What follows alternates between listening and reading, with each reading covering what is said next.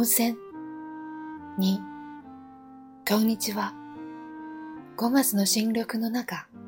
温泉を満喫してきました。周囲に山々が遠く連なっているのですが、近くの山は緑色で遠くに行くほど青く見えるのが今更のように新鮮に思えたり、鳥や虫の声に癒されたりで、とってもリラックスした時間を過ごすことができました。私の家の周りも実は似たような環境なのに、やはり小旅行で温泉ということで感じ方も違ったようでした。温泉にはその温泉ホテルに着いた日の夕食の前と夜、それから翌日の朝食前とチェックアウト前に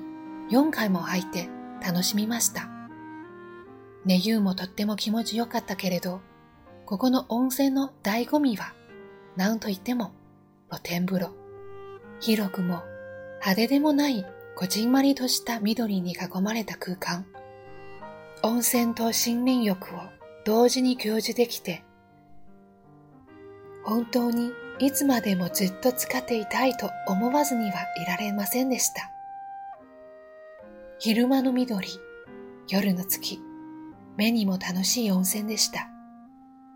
宿泊客が大勢いたにもかかわらず、温泉はなぜか空いていて、まるで貸し切り風呂、心身ともにリラックスできました。私の生まれ育った町は温泉町でした。小さな小さな町なのに温泉が3つあって、温泉が共同浴場でした。そして家々にはお風呂がなく、毎日温泉に行っていたものでした。海と山と温泉、これが私の故郷の風景でした。